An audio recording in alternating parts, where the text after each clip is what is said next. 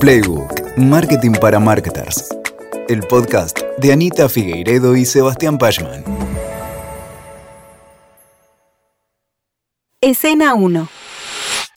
Catalina tiene un emprendimiento de indumentaria femenina. Empezó hace pocos años haciendo una curaduría de prendas que compraba a mayoristas y revendía en su tienda. Con el paso del tiempo, fue conociendo cada vez más del negocio. Conoció a los proveedores, aprendió de telas y de moldería, hasta que se animó, y con la ayuda de una asesora, lanzó una cápsula de rompevientos y abrigos livianos. Tuvo tan buena repercusión con esa primera colección que en seis meses decidió cambiar de modelo de negocio y desarrollar su propia marca de outwear. Pronto se encontró con un desafío necesitaba agrandar su base de clientas.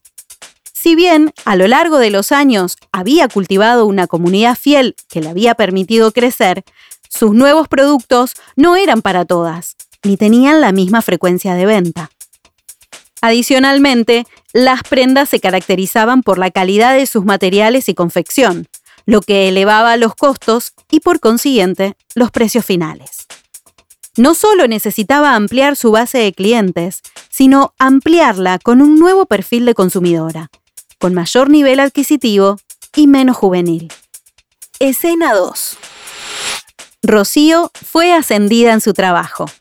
Después de varios años de trabajar en el equipo global de marca de un perfume, ahora era su brand manager. El nuevo puesto venía con un desafío. Actualizar la marca, la versión original de la fragancia se lanzó en los años 90 y se convirtió en un clásico.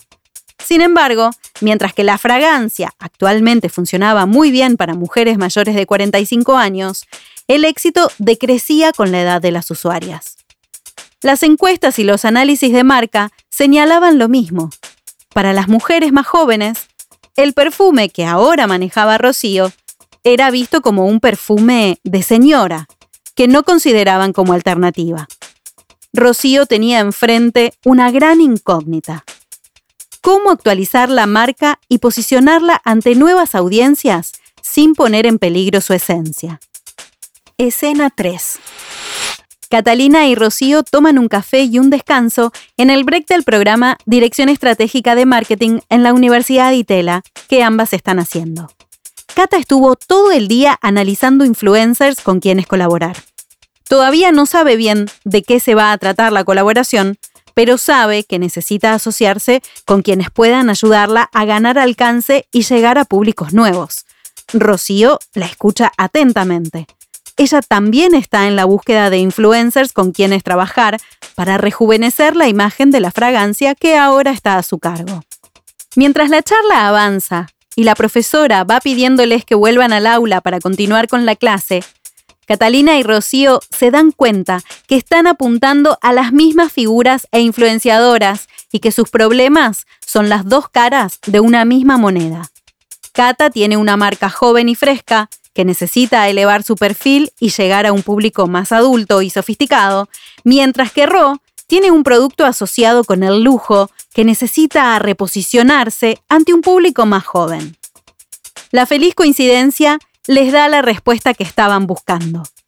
Una colaboración entre las marcas capaz de potenciar las acciones que individualmente estaban diseñando. Escena 4. Es el primer día de otoño del año y 25 influencers cuidadosamente seleccionadas reciben un regalo misterioso que abren delante de cámara y muestran a sus seguidoras. A medida que van descubriendo el contenido, cuentan, en sus propias palabras, lo que fue guionado por los equipos de comunicación. El lanzamiento de la colección de otoño-invierno de la marca de Cata en conjunto con el relanzamiento de la fragancia de Rocío. Después de mostrar las prendas y una talla del perfume, cada influencer cierra con una versión del mensaje principal de la campaña. Te invito a conocer esta alianza que nos propone salir al mundo, encontrarnos con quienes comparten nuestra visión del mundo y potenciarnos para ser nuestra mejor versión. Y colorín colorado, esta alianza ha triunfado. Hola, soy Lula Sarte marketer, actriz de voz, estudiante de locución, madre de dos y miembro del equipo de Proteína Marketing. Y esto es Playbook. Hay alianzas del bien que tienen la capacidad de potenciar nuestro mensaje, llegar con nuestra marca a más personas o afianzar o elevar nuestro posicionamiento. En este episodio vamos a descubrir cómo aprovechar el poder de las alianzas y del co-branding para potenciar a nuestras marcas y para lograr resultados impactantes. Además, vamos a desentrañar el complejo mundo del marketing con influencers y a entender cómo pueden convertirse en embajadores valiosos.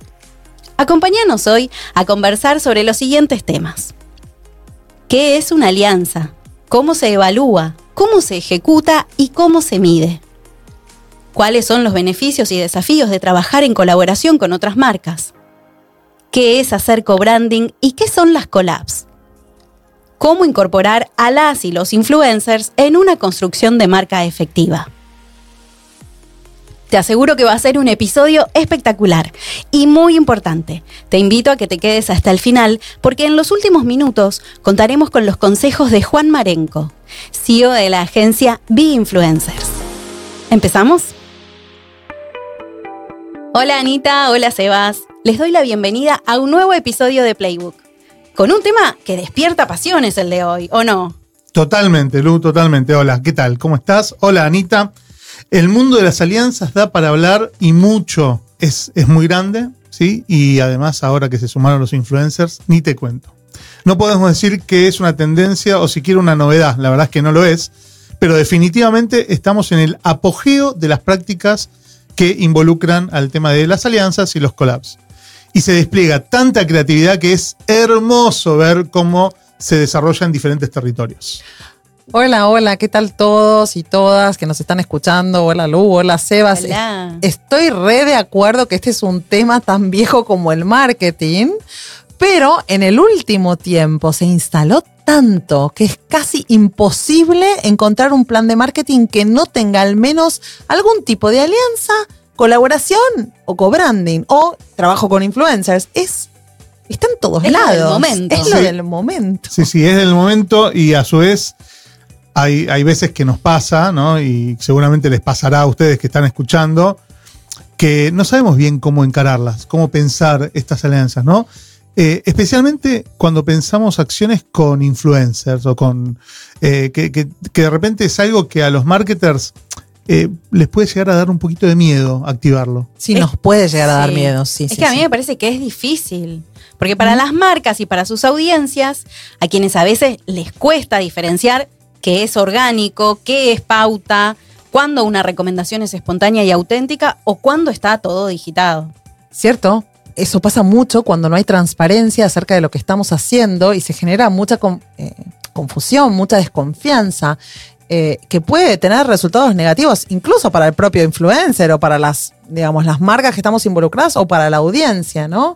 Por suerte cada vez más los marketers, los influencers, los creadores de contenido en general entiendan, entendemos que este problema y las colaboraciones en general están mejor diseñadas y son cada vez más honestas con las audiencias. Y eso es un camino que nos puede ayudar un poco, ¿no? Pero este es un tema que no es liviano para las marcas, porque tiene inherente los riesgos que implica para una marca perder un poco el control, soltar un poco la marca, ¿no? Dársela a otro, compartirla. Y es difícil eso, ¿no? Sí, hashtag soltar, soltemos. Bueno, de todos modos, eh, invito, invito a que definamos cada cosa. Por favor. Porque no hay que caer en el error de pensar que alianzas, colaboraciones y acciones con influencers son todo lo mismo. No. ¿No? Eh, realmente cada una tiene sus particularidades, así que hablemos un poquito de eso, ¿no? Dale, a mí me interesa. ¿Y qué sería este podcast si no definiera, no? Es lo que hacemos en hace cuarenta y pico de episodios. Ok, empecemos por el principio entonces. Definan las diferencias entre una alianza, un co-branding o una acción con influencers. ¿Quién se anima? ¿Quién empieza? Sebas, que empiece. Dale. bueno, empecemos, empecemos. A ver, Arranquemos por lo que tienen efectivamente en común estas cuestiones, ¿no? Tanto las alianzas como las colaboraciones con otras marcas y con influencers, son estrategias que implican una asociación externa y que ayudan a servir determinados objetivos que planteamos para la marca. Por ejemplo, un objetivo de negocio podría ser potenciar la visibilidad y el alcance de la marca.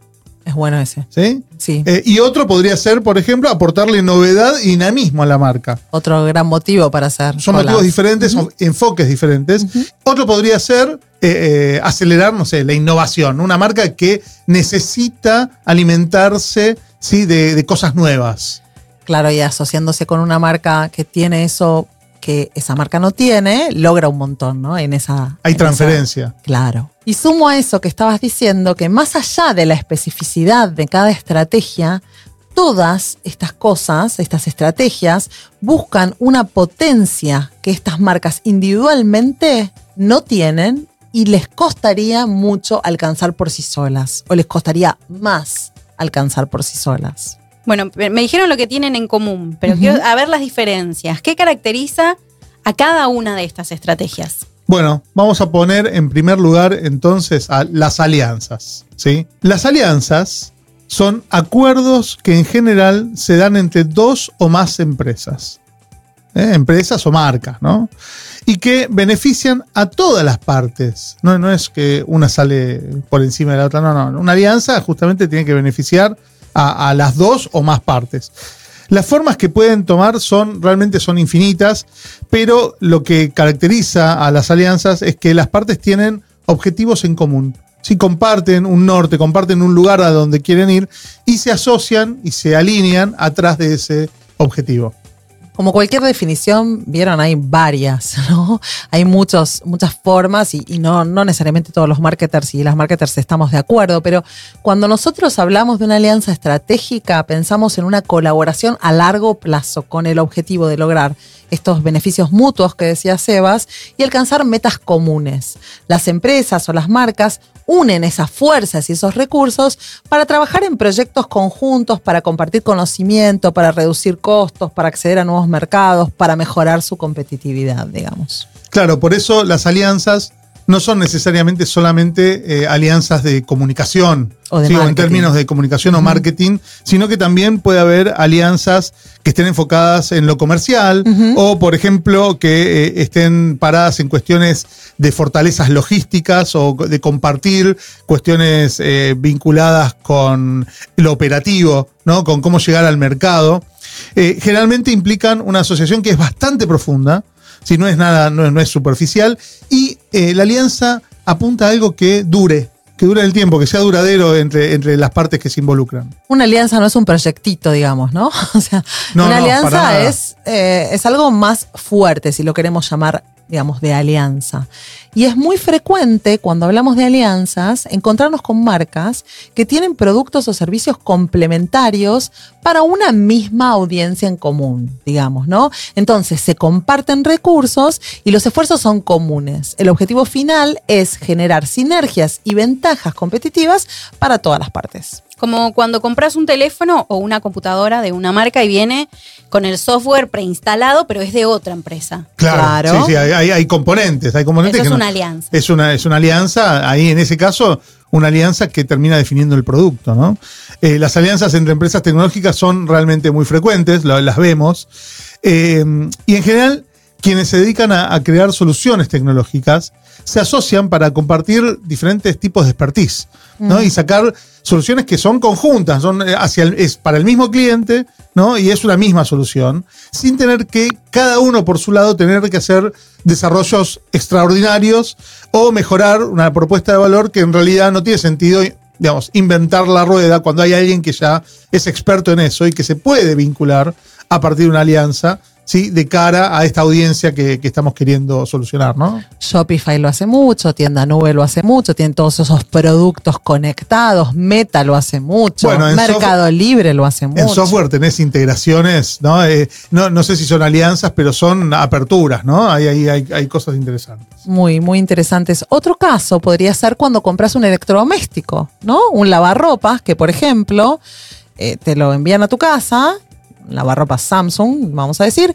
y la compra te llega con un jabón para lavar la ropa. Ahí se busca generar una asociación entre los dos productos en la cabeza de esa persona que recibe el lavarropas, de ese, de ese usuario, de esa usuaria, incluso te la puede hacer directo a la recomendación, ¿no? Para que esten- extender la vida útil de tu lavarropas, de tu máquina nueva. Lo importante ahí es que cada marca mantiene bastante intacta la identidad y la propuesta de valor. No hacen algo nuevo, sino que se muestran por separado. Y las marcas fundamentalmente se unen para potenciar lo que saben hacer mejor cada una. Bueno, eh, el mismo ejemplo, Anita, ocurre con los vehículos y los aceites. Ah, mira. ¿sí? Eh, Y las naftas también. Digamos, lo- las terminales, ¿no? La- la- los fabricantes ¿Cómo se nota que no recomiendan, recomiendan eh, naftas o aceites lubricantes específicos. De hecho, a veces hasta vienen en las puertas del auto un Ay, por sticker que recomienda el la utilización de determinado producto de determinada marca. Y como vos tenés un bien que es mucho más valioso que el otro,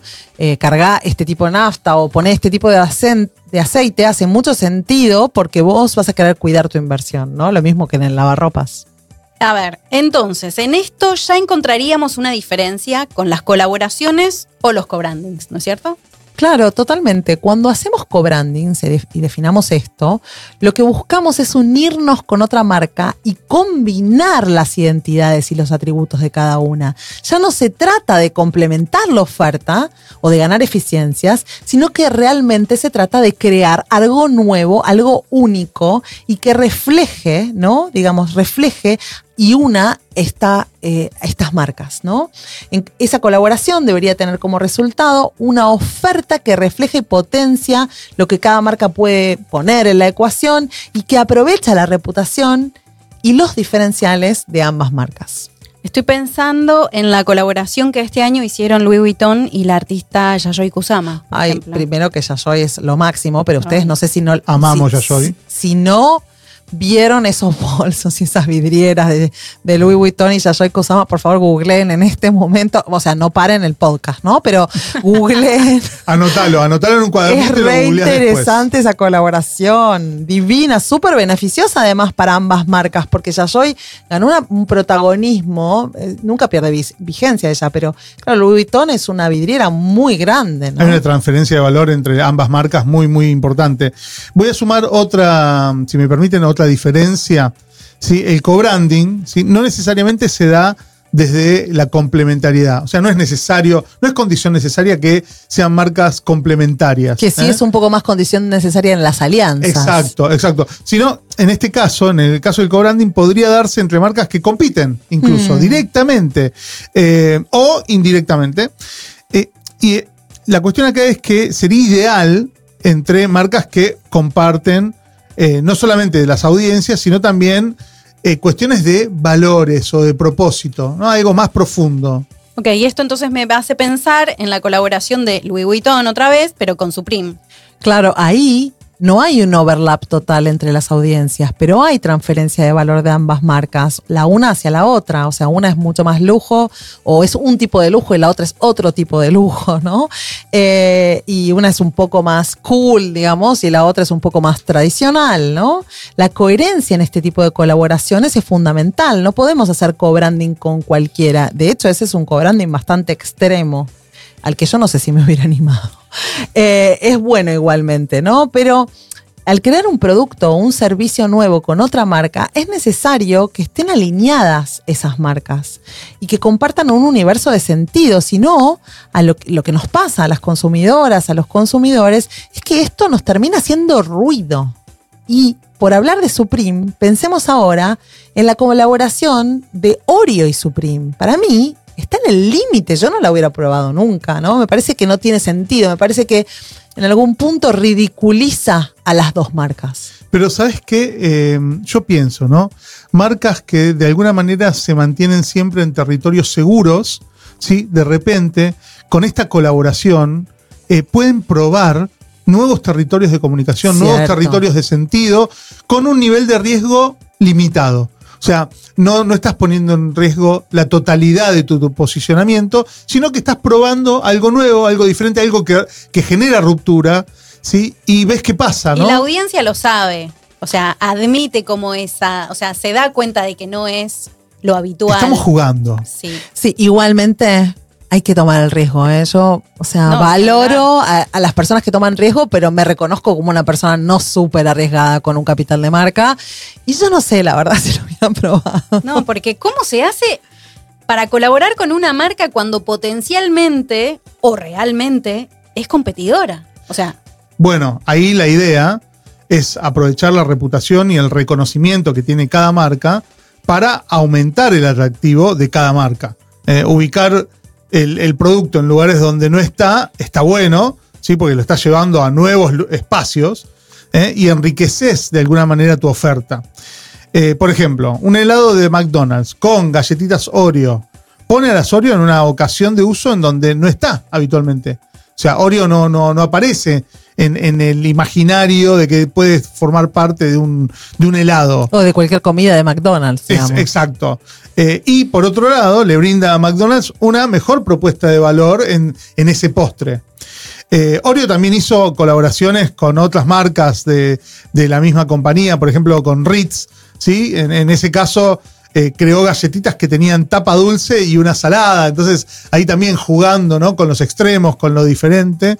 Eh, un producto de repente que aparece como único, como nuevo, como recontra novedoso, que quienes conocen a Anita eh, saben que seguramente lo hubiera comprado, ¿no? Porque si es nuevo, si es novedoso y le- en el paquete dice, nunca lo viste en tu vida. eh, lo hubiera comprado, lo reconozco. Como consumidora te arriesgás. Más vale que lo hubiera comprado. Ah, sí, sí. Una cosa es administrar una marca y otra cosa es comprar un paquete de galletitas. Ese seguro que lo hubiera comprado. Y a mí me da miedo, pero bueno, las probaría. Bueno, en ese caso, eh, lo que se busca es generar siempre más interés en el, en el producto que el interés que tenías originalmente, ¿no? Entonces, además, ¿qué pasa con, con estas colaboraciones? En general, son productos que aportan novedad en algún evento de mercado y entran y salen del portafolio. No es algo Claro, no que permanece, salvo, salvo que sea un éxito tan rotundo y que descubras que había un espacio ahí pendiente, ¿no? Que la, que la audiencia lo estaba necesitando y que lo, que lo abrace y que lo quiere.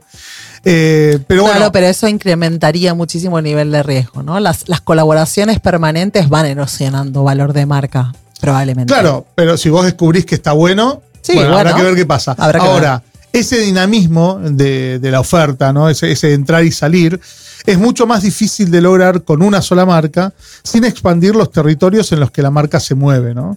Esto que explica Sebas es súper clave. Oreo, de hecho, no tiene credibilidad como snack salado, galletita salado, ¿no?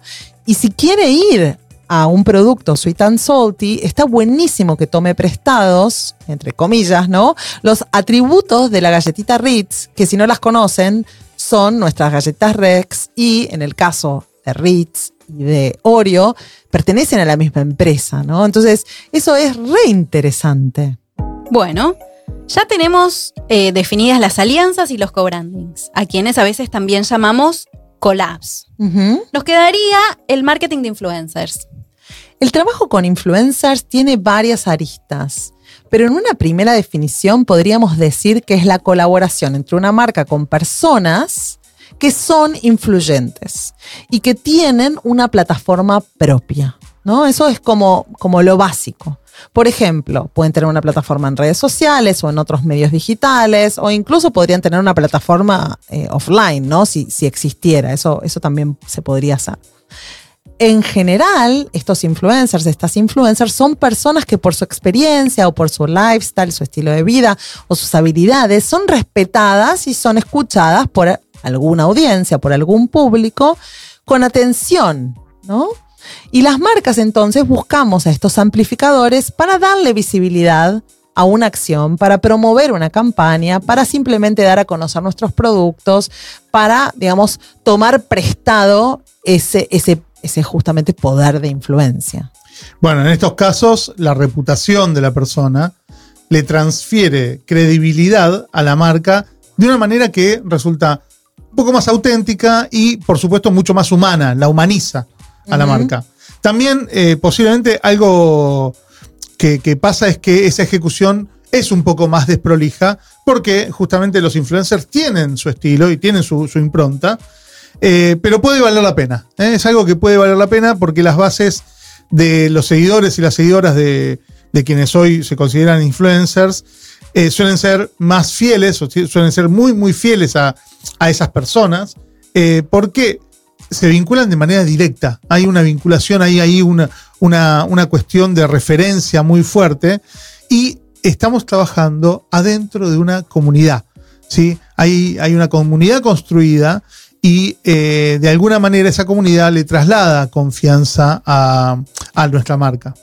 Claro, si, si damos, sería como dar un paso más, ¿no? Porque una collab se hace entre marketers, ¿no? Y acá estás, eh, digamos, si vos vas a ceder un poquito de tu marca, nunca lo hiciste, nunca hiciste ninguna alianza, ¿no? Una alianza a largo plazo, es, eh, es contratos, ¿no?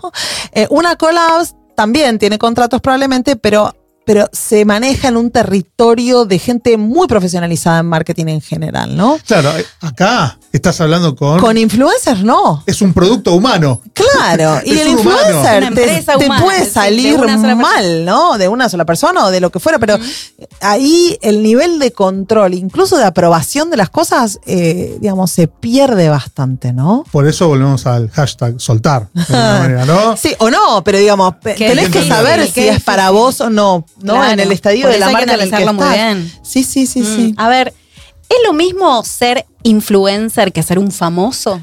No necesariamente. Hay personas que por su fama se pueden volver referentes y son naturalmente gente que influencia. En este sentido, las celebridades de antaño, digamos, fueron proto-influencers, ¿no? Como acá en Argentina, Susana Jiménez, ¿no? Recomendando las medias. Silvana, por supuesto. Por supuesto. O Doña Petrona, a quien Sebas llama habitualmente en clase la primera youtuber, ¿no? Una gran Claro, youtuber. claro que Doña lo fue. Petrona, pero tremenda. Claro que lo fue. Entonces tenemos a personas famosas que sí cumplen un rol de influencers, pero cuando hablamos de influencers a secas, en general nos referimos a personas que fueron construyendo una base de seguidores en redes o en otros medios y su influencia viene de una capacidad para generar contenido atractivo, para generar contenido relevante para un determinado nicho o comunidad. En general, estas audiencias conectan de manera auténtica y significativa con esta persona. Claro, es más fácil creerle a una persona que ya seguís y respetás que a una marca que no conoces tal vez. A ver, le- nosotros le creemos naturalmente a personas. Porque Somos personas. Somos personas, nos creemos entre nosotros, mucho más que lo que una marca puede declarar de sí misma. Eh, y por eso el vínculo entre la marca y las y- o los influencers tiene que ser algo eh, que tiene que mantener un alto nivel de coherencia y que por supuesto tiene que ser honesto. Eh, tiene que haber mucha honestidad. Las personas sabemos que estas campañas existen y nos damos cuenta cuando de repente hay una convicción real o la están fakeando. ¿Sí? Cuando, hay, cuando es algo falso nos damos cuenta, cuando está fuera de lugar nos damos cuenta, pero cuando es algo coherente, cuando es algo sincero, honesto, ¿sí? Eh, realmente es algo que suma y no suma tanto cuando de repente aparece el, él o la influencer absolutamente guionado y con el cassette, ¿no? La mayoría de los influencers más eh, exitosos cuidan mucho no recomendar lo que, lo que no les gusta. Digamos, ellos, ellos porque tienen esa habilidad de haber construido confianza, la cuidan. Entonces, cuando un influencer nos dice que no, tomémoslo porque por alguna razón esa persona que conoce a su comunidad te está diciendo No es por acá. no es por acá. Es que es su activo. claro. O sea, es, es lo que les permite ser quienes son también. ¿no? Claro. Eh, y esto que estábamos mencionando eh, se repite en las tres estrategias de las que estamos hablando. Estas cosas tienen que estar bien pensadas, tienen que tener un objetivo claro y tienen que tener mucha planificación. No son acciones espontáneas, ¿no? No son eh, activi- o sea, actividades que podemos revolear. Lo digo eh, a, a vos que me estás escuchando. No revolees No esto te asocies con cualquiera. no lo hagas. ¿no? Eh, la verdad es que son actividades de marketing que requieren los mismos cuidados y la misma responsabilidad que cualquier otra parte del plan de marketing. Incluso me animo a decir que deben ser tomadas con más cuidado, porque una mala alianza puede hacer mucho daño a la reputación de una marca. Me interesa un montón eso. Contame qué daños se pueden hacer a la marca. Bien, Sebas, ayúdame. Yo te cuento la primera. Dale. Eh, la primera es disonancia de marca, ¿no? Si las marcas asociadas tienen valores o tienen una imagen de marca que es contradictoria, la alianza o la colaboración podría confundir a los clientes y podría debilitar la percepción positiva de mi marca. Bien, otra cosa, o lo, lo segundo que podemos decir, es el riesgo de una mala ejecución de la colaboración.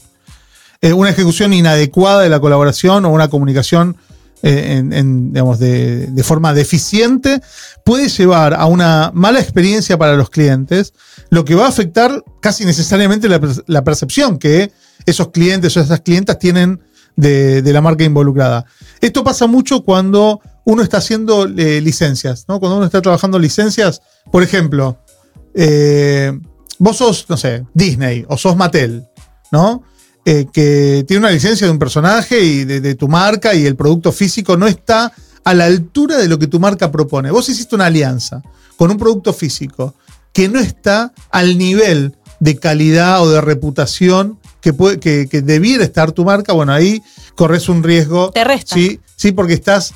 Eh, fallaste en la ejecución de esa colaboración. No controlaste la calidad del otro o, o, o, si va a haber una transferencia genuina de valor de un lado para el otro. Igualmente, por supuesto que las empresas que licencian a sus personajes lo tienen súper claro, ¿no? Yo me acuerdo en 2007 que fue y 2006 que trabajé con las licencias de Mattel en, en Avon, que hacíamos los perfumes. Yo hice un perfume de Barbie, quiero decir que hice un perfume de Barbie antes ah, de que bueno. Barbie se vuelva se bueno. vuelve a lo que es hoy, ¿no?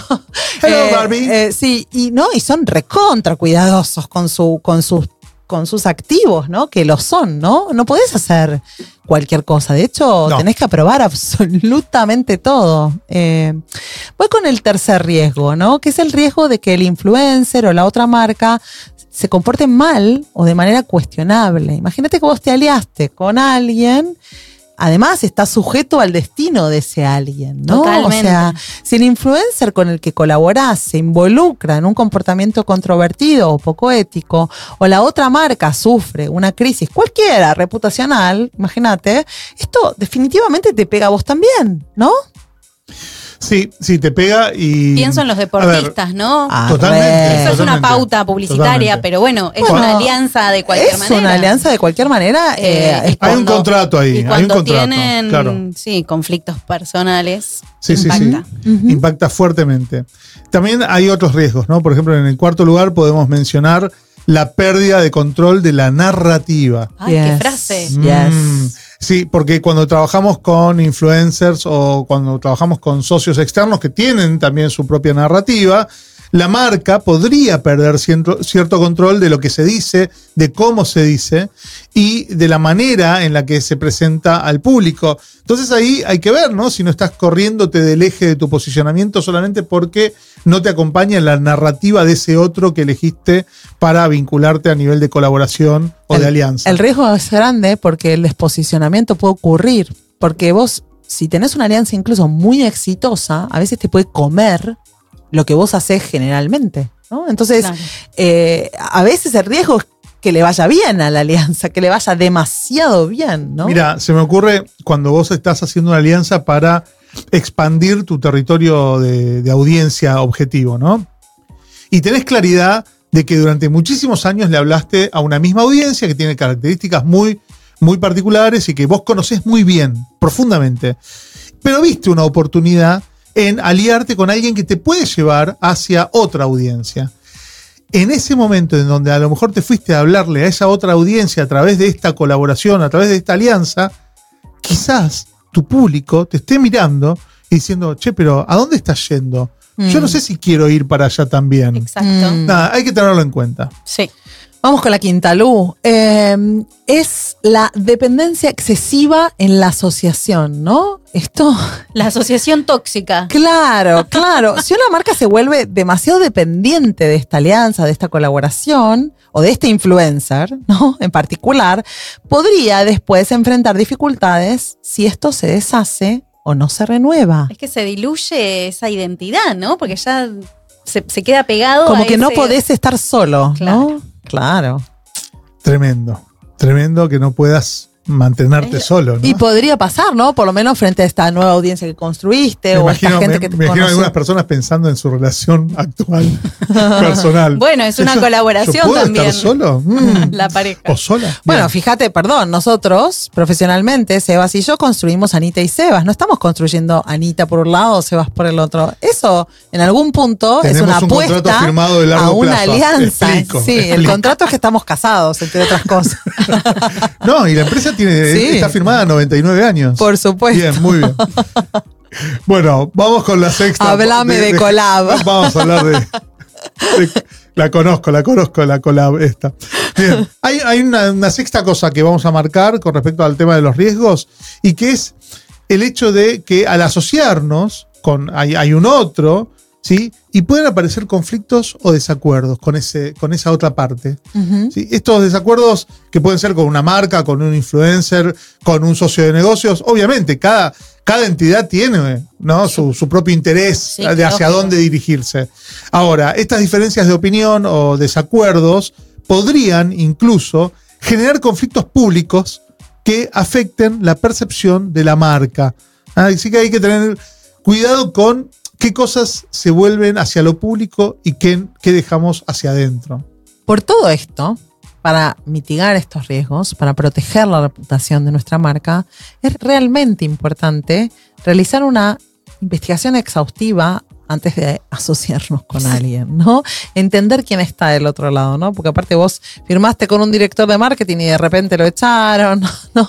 Eh, la, la verdad es que las colaboraciones, las alianzas, los influencers, eh, es ceder un poco de control y nos tenemos que asegurar de que nos alineemos en valores, en objetivos, en ética de negocios y también es bastante importante ser transparentes con nuestros públicos y construir una relación de confianza, ¿no?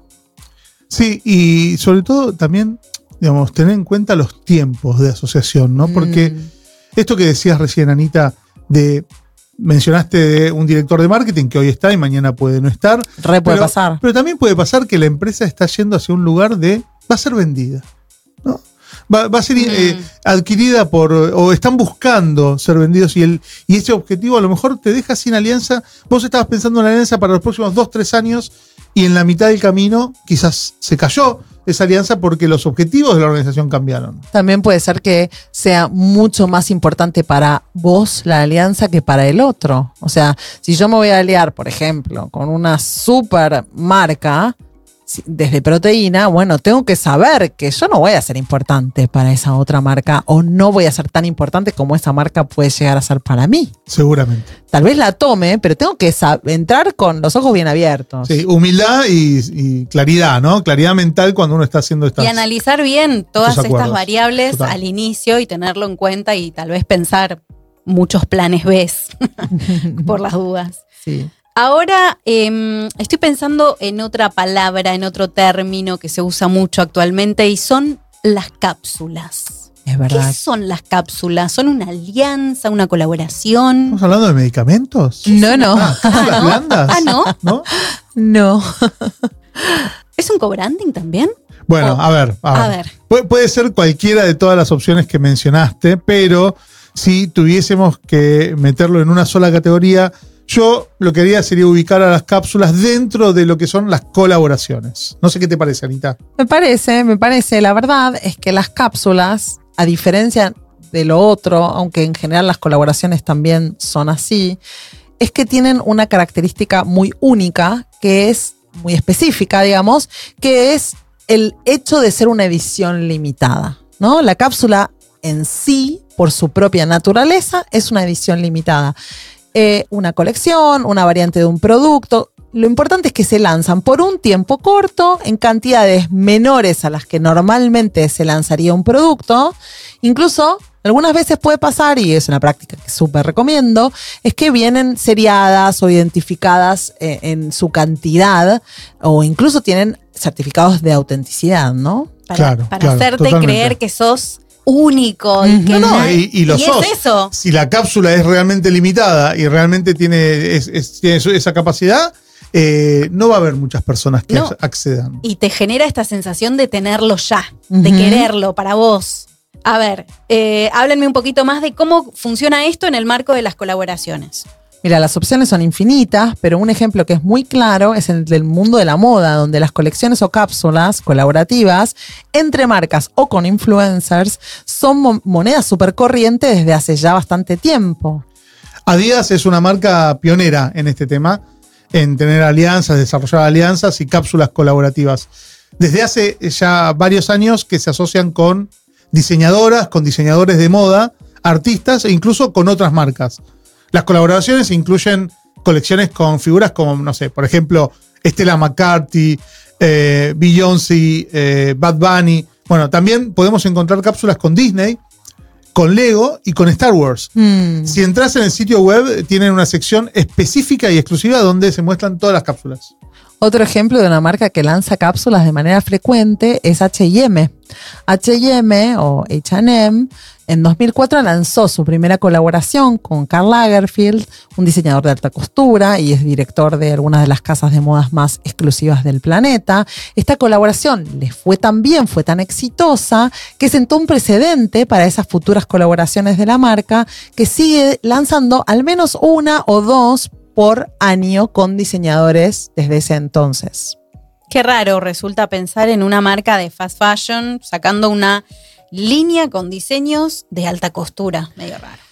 Es parte del encanto y sabes que hasta H&M salió bien, pero cuando te fuiste, eh, estaba escuchando el otro día la historia de las collabs en Walmart, les juro que hago eso en mi tiempo libre, lo hago. Eh, si quieren, Te creemos. Si quieren que les recomiende podcast, les recomiendo, pero Yo lo estaban, puedo hab- certificar. eh, estaban hablando, estaban hablando de las collabs con diseñadores hechas por Target y por Walmart, ¿no? Entonces, hasta Target, un diseñador de alta costura se la banca. Ya Walmart empieza a ser poco creíble, ¿no? Yo he comprado hecho- ropa en Target y es buenísimo. Claro, claro, pero porque Tar- Target tiene características de diseño de oferta, ¿no? Eh, o sea, es diseño accesible, No, y tiene una propuesta de valor una distinta a la de Walmart. propuesta diferente. Sí. Ahora, Walmart, la gente empieza a decir, ah, esto es raro, ¿no? O sea, no es lo que espero de Walmart, no es lo que la propuesta que, que traigo, ¿no? Que, que hace sentido para la marca.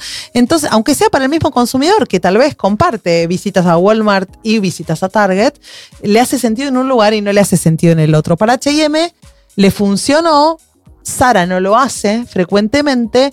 Yo no sé si Shein hiciera una colaboración con Karl Lagerfeld, si haría algún sentido, ¿no? O sea, hay un lugar en donde ya no te podés meter, ¿no? Sí, en Primark puedo llegar a ver licencias, pero me cuesta ver colaboración con diseñadores de alta costura. Licencias hay, divinas. Licencias sí. Ay, sí. Ay, quiero ir a Primark, que hace mucho voy. Eh, Bueno, y volvemos a los riesgos hablando de todo esto. O sea, ser una marca de alto nivel y luego vincularte con la moda rápida, por ejemplo, que esto sería todo lo contrario, es un riesgo. Y eso va a depender, va a depender de los objetivos que tenga cada una de las partes, principalmente, principalmente, porque si el objetivo es democratizar el acceso a ciertos ítems o hacerlos deseables para nue- nuevos públicos, entonces no es tan riesgoso. Pero es claro que no está desprovisto de riesgos hacer esto, ¿no? Eh, no todas las colaboraciones van a ser exitosas en este sentido. Y volviendo a Adidas, por ejemplo, eh, desarrolló una cápsula con Kanye. ¿eh?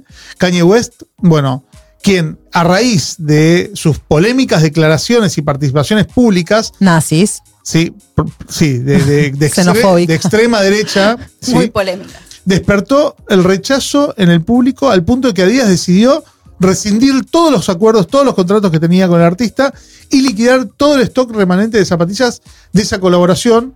Yo no sé si no lo hubiera retirado del mercado, ¿eh? si hubiera sido Sí. eh, Adidas. Y Kanye igualmente cobró las regalías porque tenía un contrato. Entonces, claro. Y hablamos de riesgos, ¿no? O sea, ve- veamos este caso puntual. Eh, y, y- y el riesgo es como la palabra asociada a, a todas estas acciones.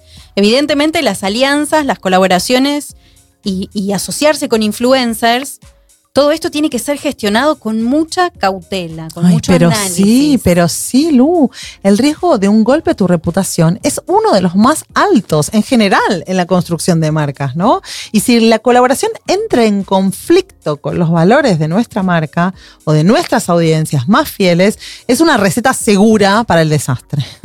Las personas demandamos coherencia y si no la hay, la percibimos y daña la credibilidad de nuestra marca, ya sea de la marca comercial o de la marca personal, ¿no? Del otro lado de quien se está asociando con esta, con esta marca, ¿no? Bueno, lo, lo mencionábamos hace un ratito, también el, el riesgo eh, que estas alianzas, digamos, corren cuando se hacen para salir de la zona de confort de la marca. Y eso a veces eh, no- nos lleva a impulsar algo que puede romper, Eh, o que puede fallar. Entonces ahí puede ser que el rendimiento incluso de esa colaboración, de esa alianza, no, no sea el que estamos esperando y que el público no vea el valor en esa colaboración. O sea, que no se llegue incluso a percibir aquello que estábamos buscando, que no le parezca relevante, eh, o que el producto no se termine vendiendo, que el retorno de la inversión no sea esperado. Vamos, puede haber varios lugares por donde pueden fallar estas alianzas y colaboraciones. Y gestionar estas relaciones, ya que pueden surgir problemas legales o de cumplimiento, también, ¿no? Eh, Algo súper importante cuando colaboramos con otros es establecer estas reglas claras, ¿no? De manera inequívoca. A veces, especialmente cuando se trabaja con influencers o con embajadores de la marca, pueden haber discrepancias respecto a qué es calidad, ¿no? De contenido, qué es compromiso, a qué me estoy comprometiendo. Con todo esto que estamos diciendo, no es que no recomendamos hacer las alianzas, pero sí realmente es algo en donde, como dijimos al principio, uno pierde control o pierde un poco de control y tenemos que tratarlo con cuidado. A ver, hagámoslo profesionalmente y no nos dejemos lle- llevar solamente por el estómago. Y esto vale para todas las partes, ¿no? Puede ser que la marca quede disconforme con el trabajo del influencer o que el influencer quede descontento con la marca o incluso los consumidores pueden sentirse decepcionados por esto que les vendieron.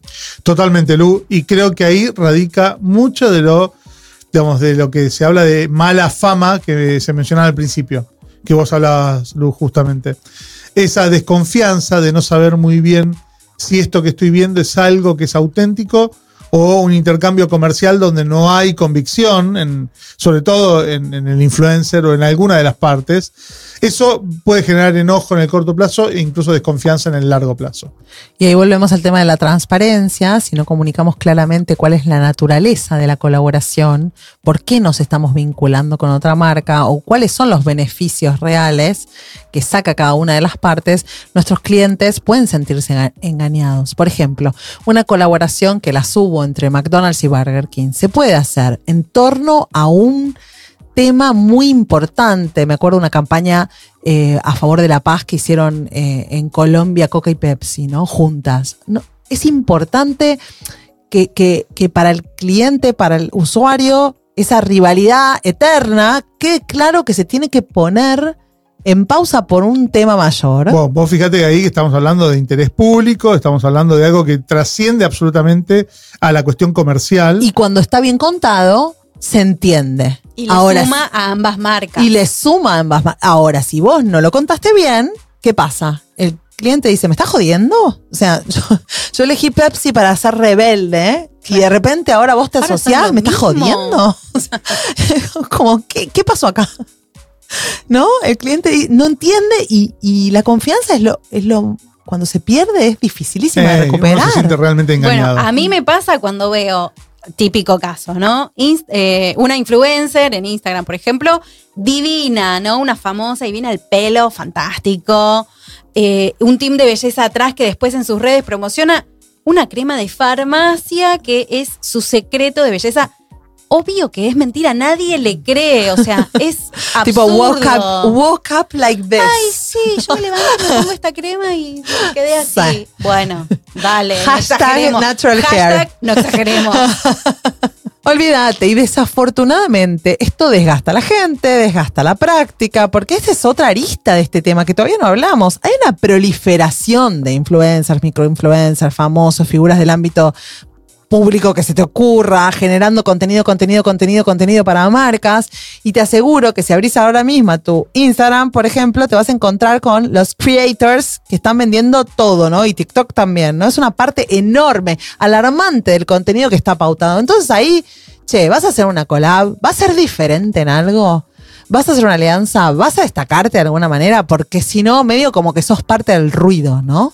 Bueno, fíjense que, que esto digamos, es algo tan presente en el marketing y tan real, ¿no? tan, tan tangible, que eh, de repente es interesante ver cómo, no sé, una plataforma como Instagram, desde el año pasado, te permite y fomenta el uso de las publicaciones colaborativas en donde vos podés etiquetar a otras personas o marcas y dejás clara la naturaleza de ese posteo, donde se evidencia ese vínculo. Es cierto, de a poco las plataformas se van acomodando, se van adaptando a estas nuevas reglas, mejor en beneficio de sus, de sus audiencias también, ¿no? Para las plataformas también es preocupante esto. Y esta es una necesidad que tienen si no quieren que sus usuarios dejen estas plataformas por verse invadidos por los contenidos de marcas que a veces ni siquiera son público, ¿no? O sea, ni siquiera soy audiencia y me las están metiendo por todos lados, ¿no? Bueno, y dicho todo esto que dijimos previamente, ¿cómo hacemos entonces para elegir con quién aliarnos y cómo se puede minimizar el riesgo? ¿No? Porque hablamos de mucho riesgo. Bueno, ahí eh, digamos, la clave está en algo de esto que estás diciendo, Lu. Elegir. ¿sí? Hay que elegir con quién nos vamos a aliar y hacer que esa elección sea una elección estratégica. No, no, no es algo eh, liviano. Esto significa que primero tenemos que tener muy claros cuáles son nuestros objetivos, eh, qué es lo que estamos queriendo alcanzar, o sea, hacia dónde que- queremos llevar a la marca y por qué creemos que es necesario aliarnos. Eso es crucial, eso es crucial. La estrategia viene primero, como siempre, la ejecución y la elección del aliado viene después. Si no sabemos qué queremos alcanzar, podemos caer en el error de, ay, pasó una mariposa brillante, me gusta, me gusta, me quiero aliar, ¿no? Y simplemente porque es popular, porque está de moda, eh, y no porque efectivamente nos suma valor. Vuelvo al ejemplo de Barbie. Con el furor de Barbie, todas las marcas tienen que subirse a Barbie. ¿Es necesario que todas, todas, todas se suban a Barbie? Y algunas diría que perfecto, porque es un suceso, es un fenómeno mundial. Y otras, la verdad es que no. Está forzado. No, a lo mejor per- perdés credibilidad. Y esto no, digamos, no, no, no va en contra de, la, de tener espontaneidad No. o de gestionar marketing en tiempo real. Para nada, para nada. No, pero al evaluar esta asociación vale pensar en lo que compartimos con la otra marca o con ese influencer, qué nos complementa y qué nos separa de esa otra marca o persona. O sea, no dejarse llevar por mariposas brillantes. O sea. La cantidad de seguidores de una cuenta o la popularidad momentánea no es lo único que tengo que mirar. No, no, no, no, para nada. Eh, digamos, que alguien llegue a muchas personas no quiere decir que llegue a quienes yo necesito llegar, a los que mi marca necesita llegar. También es necesario analizar las audiencias propias, nuestras propias audiencias, a quienes estamos llegando, y las ajenas, para ver si existen coincidencias u oportunidades de expansión. Ahí vuelve el tema de los valores y del propósito. Y asegurarnos de que compartimos un universo, una visión del mundo y que la colaboración surja desde este lugar compartido. Y voy a decir un ejemplo. Eh, está, tenemos el debate con Sebas de en qué tipo de cámaras, asociaciones o instituciones eh, participamos. Y nos cuesta mucho porque la visión del marketing que nosotros manejamos no es necesariamente, por ejemplo, para proteína o los enfoques que tenemos, la misma visión que se maneja en algunas cámaras, asociaciones. Y sin criticar, digamos, uno tiene que prestar atención, porque no es que hay que ser parte de todo necesariamente, ¿no? Uno tiene que decir, bueno, ¿dónde me meto? Porque estoy alineada con esta, como marca, ¿no? Con esto en donde me estoy metiendo. O donde no me meto, o donde no me meto todavía, ¿no? Sí, y mm, yo, eh, cerraría esto diciendo que tenemos que tener en cuenta si hay capacidad y voluntad de colaborar. A veces quienes arman estas alianzas, quienes terminan forjando estas alianzas, no son quienes las van a llevar adelante. Eh, y es necesario que haya un alineamiento entre las partes y una comunicación fluida para que los equipos que van a ejecutar eh, estas colaboraciones lo hagan tal como fueron diseñadas, ¿no? Tal como fue diseñada la alianza o como fue pensada. Tiene que haber mucha, mucha conciencia mutua en ese sentido. Y vuelvo al valor agregado. Es muy importante que las ofertas sean complementarias y que tengamos valor para aportarnos mutuamente o para crear en conjunto. Si esto no sucede, ¿para qué nos estamos aliando? ¿Es uno más uno igual a 3 o a 10 o, a 1000? ¿O es uno más uno igual a 1.5 o a veces a 0,5? O a menos uno. Y algo clave en esto que me parece que hay que recordar es que cuentas claras conservan la amistad. Es fundamental, fundamental. Los acuerdos claros, con las expectativas, con los resultados, que se sepa qué es lo que está esperando, eh, que lo estemos eh, definiendo en forma eh, previa, sí, que esté establecido ya y que sepamos que, qué es lo que va a aportar cada uno, qué es lo que trae uno aparte, qué es lo que trae la otra parte, cómo se va a hacer, cómo vamos a medir eh, y cuándo vamos a considerar si este acuerdo está cumpliendo o no con lo que mm, propusimos. Hablábamos al inicio de que pareciera que hoy todos están utilizando estas estrategias dentro de sus planes, ¿no? Y puede entonces cualquier empresa armar este tipo de estrategias o está reservado para grandes marcas con presupuestos igual de grandes, digamos. Yo creo que como toda práctica es posible de incorporar en tanto y en cuanto se mantenga una visión realista de lo que se pueda alcanzar, ¿no? Obviamente no van a tener los mismos recursos una startup que una multinacional consolidada y eso está perfecto. Eso no debería ser una limi- limitante, digamos. Obvio, no, to- no todo es Barbie. No, no todo es Barbie, exactamente, pero qué lindo sería, ¿eh? Ay, el sueño del Con, marketer. con ese presupuesto, Sí. yo te hago una alianza. Bueno, pero no, fue- fuera de chiste, fuera de broma.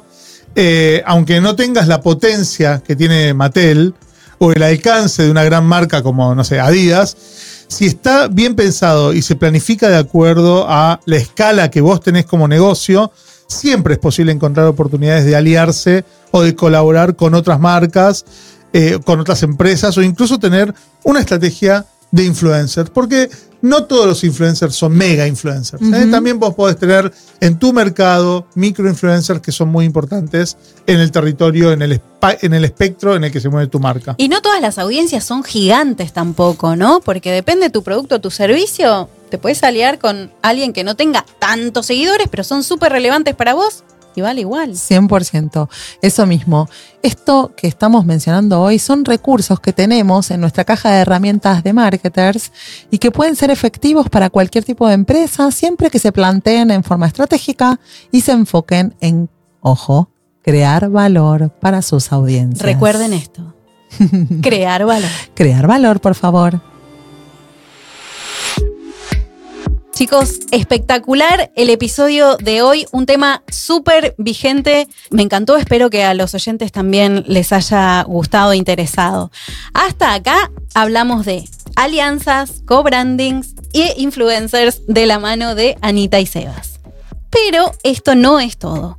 Para terminar este episodio, sumamos a Juan Marenco, que nos trae sus consejos expertos sobre este tema tan apasionante. Juan es un profesional de la comunicación obsesionado con la cultura, las comunicaciones y sus retos. Desde 2017 es CEO de Be Influencers, una reconocida agencia de influencers que desde Buenos Aires opera en América Latina y Europa. Juan trabaja con clientes como Disney, Bayer, Clorox, Colgate y muchos más, y es autor del libro Cultura de la Influencia. Juan también es miembro del board de Interact, la Cámara Argentina de Agencias Digitales, y es profesor en algunas de las universidades más prestigiosas de Argentina, incluyendo la Universidad de Itela. Le pedimos a Juan que nos deje sus consejos más importantes a la hora de pensar estrategias efectivas con influencers.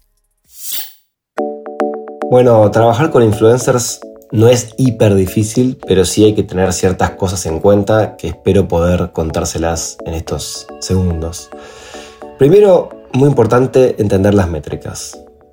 Ver bien si esta persona le, le habla a nuestra audiencia objetivo, si tiene seguidores de la geografía que deseamos, si tiene followers comprados o no. Clave entender ese tema. Segundo punto, el match cultural con nuestra marca. Quizás ese influencer nos encanta, lo vemos en sus redes, nos gusta cómo, cómo habla, pero tiene match con la, con la marca o nuestro tono de marca, es muy buena idea, no sería muy buena idea forzar ese vínculo. Por otro lado, algo muy importante y más difícil de obtener es el profesionalismo de ese influencer. ¿Trabaja con otras marcas? ¿Cómo le fue? Es muy importante preguntarle a otros colegas cómo le fue con esa persona, cómo se trataron, cómo fue el vínculo, cómo fueron las reuniones, cómo salieron las cosas, si fue profesional o no. Cuarto punto, la predisposición. Esta persona contesta rápido los mensajes, no los contesta, eh, acepta una call o siempre está mal predispuesto. Eso va a decir mucho del vínculo posterior y cómo pueda salir. Y por último, un pequeño consejo del proceso de trabajo. Llevarles una idea, pero dejarlos co-crear con vos. Ellos saben mucho, mucho de sus audiencias y seguramente van a poder mejorar las ideas que vos tengas. Qué interesantes las palabras de Juan y qué alegría enorme poder sumarlo a Playbook. Eso es todo por hoy. Y a vos, que estás del otro lado, esperamos que este tema te haya sido relevante. Y muchas gracias por escuchar. A este trío le hace muy feliz que nos hayas acompañado hasta acá. Si te gustó Playbook, compartilo con otro u otra colega marketer. Para seguir escuchándonos, suscríbete en Spotify o en Apple Podcast. Así vas a estar al tanto de los próximos episodios. Si querés, podés escribirnos con tus comentarios y preguntas. Nos encantaría saber qué pensás y qué temas querés que abordemos. Y por favor, calificanos ahora mismo que nos ayuda un montón. Y una última cosa. Podés buscar la transcripción de este episodio en proteína.marketing barra playbook. Playbook es un podcast original de marketing estratégico pensado para marketers, creado por Sebas Pashman y Anita Figueiredo con el propósito de contribuir al desarrollo de la disciplina. Agradecemos a Ornella Borrello, consultora del equipo de Proteína, por la investigación para este episodio. Gracias por sumarte y hasta dentro de unos días. Escuchaste Playbook, Marketing para Marketers. WeToker. Sumamos las partes.